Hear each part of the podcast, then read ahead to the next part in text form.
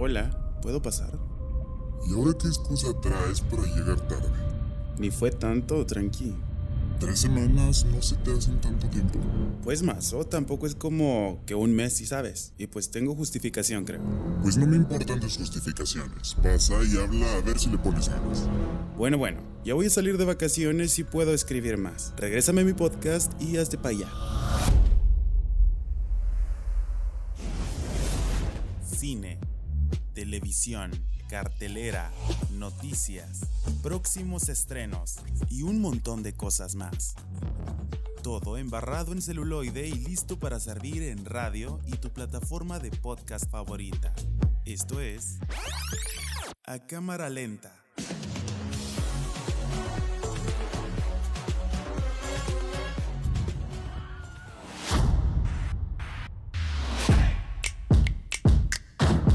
Ahora sí iniciamos. En tres semanas de trabajo arduo recordé una pregunta que me hice hace mucho tiempo y siempre se me pasó a resolver.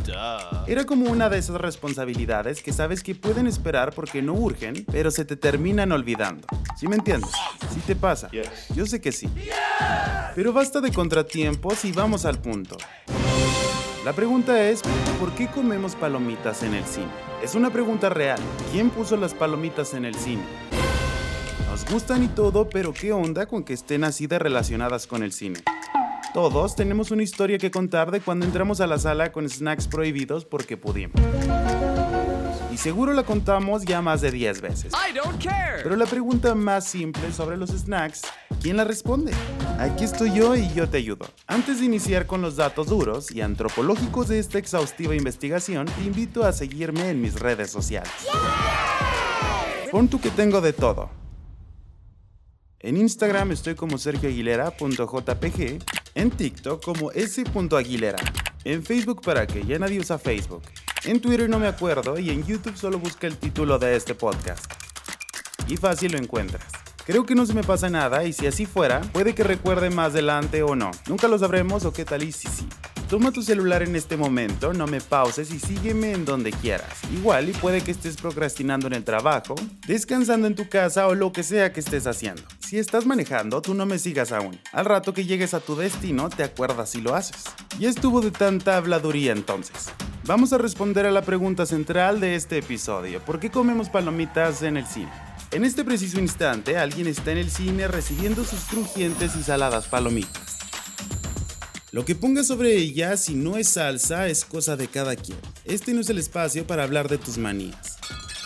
O probablemente tengas un gusto por esas fusiones de palomitas diferentes y de impacto. Yo no sé si tus palomitas favoritas están fusionadas con chocolate, trufas, un pan francés, café, alcohol, curry, queso azul, cangrejo, gin, s'mores o pumpkin spice. Alguna de las anteriores se te antojó, es claro, y son fusiones reales. Existen. Aquí mentiras no hay. Pero hoy quiero tocar el tema de las palomitas normalitas, esas que no pueden faltar en una sala de cine. ¿Cómo llegaron ahí? Porque ya existían, pero ¿qué pasó? ¿A quién se le ocurrió? Para empezar ni se llamaban así, aunque existían desde mucho tiempo atrás. ¿Por qué se cambiaron el nombre entonces? Pues porque se llamaban perlas y agradecemos el cambio sin duda. En inglés y en casi todos los idiomas suena algo similar a popcorn. Popcorn. En portugués, pipocas. Pero en español, palomitas. ¿A quién se le ocurrió eso? Y ni hablemos del polaco porque no me puedo imaginar a alguien pidiendo Flashuna Kukuritsa. La cosa es real y las explicaciones son necesarias. Pero que un polaco se haga cargo de eso.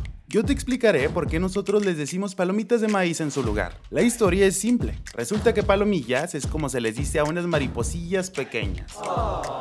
Esas que vemos por la noche a la luz. Alguien pensó que las palomitas parecían eso y boom, ahí lo tienes. También una historia más lógica va porque el maíz se usa para alimentar a las palomas. El español es fanático de rebuscar todo y hacerse la vida imposible a sí mismo. Pero ¿cómo llegan al cine? Por la Gran Depresión, un momento de mucha pobreza en todos los países, con índices de desempleo muy elevados y esos que tenían empleo tampoco tenían suficiente dinero. Por ello, la gastronomía fue simple, triste y aburrida.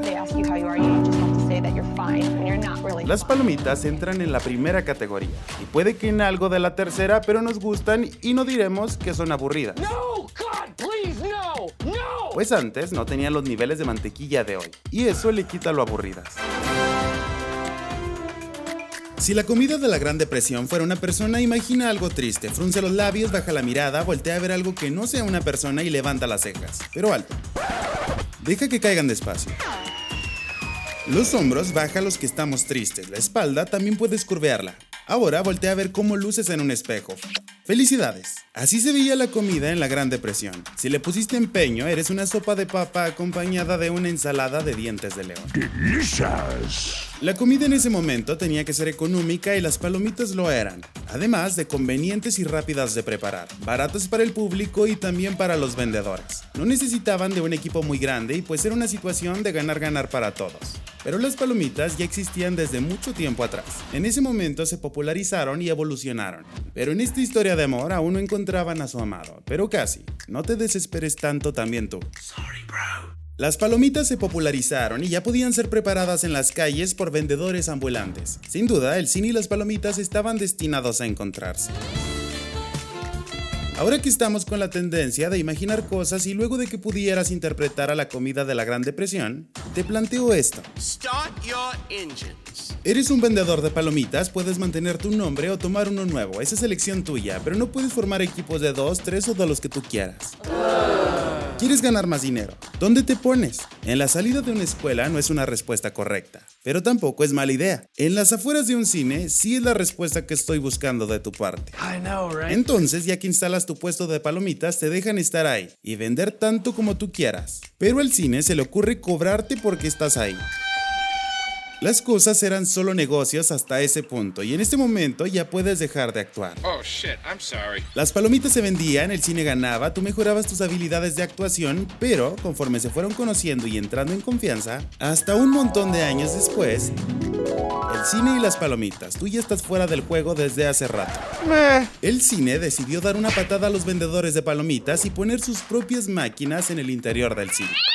Así podría vender el snack que todos comían, pero no solo eso, sino muchas cosas más. Las posibilidades eran muy grandes y las ganancias se antojaban más que las palomitas y una historia de amor basada en la confianza. Sin duda, lo que pasó con el cine y las palomitas no es una historia de amor para todos los gustos, pero tampoco es como que estemos tristes con el resultado. Con esto estaríamos por terminar este alegato, pero quisiera puntualizar que en todo México le diríamos palomitas. Pero no es verdad, pues eso pensaba yo hasta darme cuenta de que en algunos lugares de Coahuila y Durango, algunos deciden llamarles crispetas. ¿Por qué? No sé. Pero ahí sí necesitamos explicaciones claras. Antes de irnos a escuchar otra cosa, y si fuiste de los que estaban manejando al inicio de este episodio, justo es el momento para que hagas la tarea que te encargué sobre esas redes sociales o no.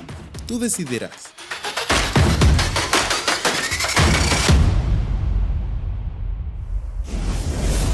Cine, televisión, cartelera, noticias, próximos estrenos y un montón de cosas más.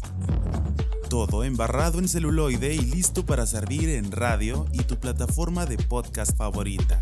Esto es A Cámara Lenta.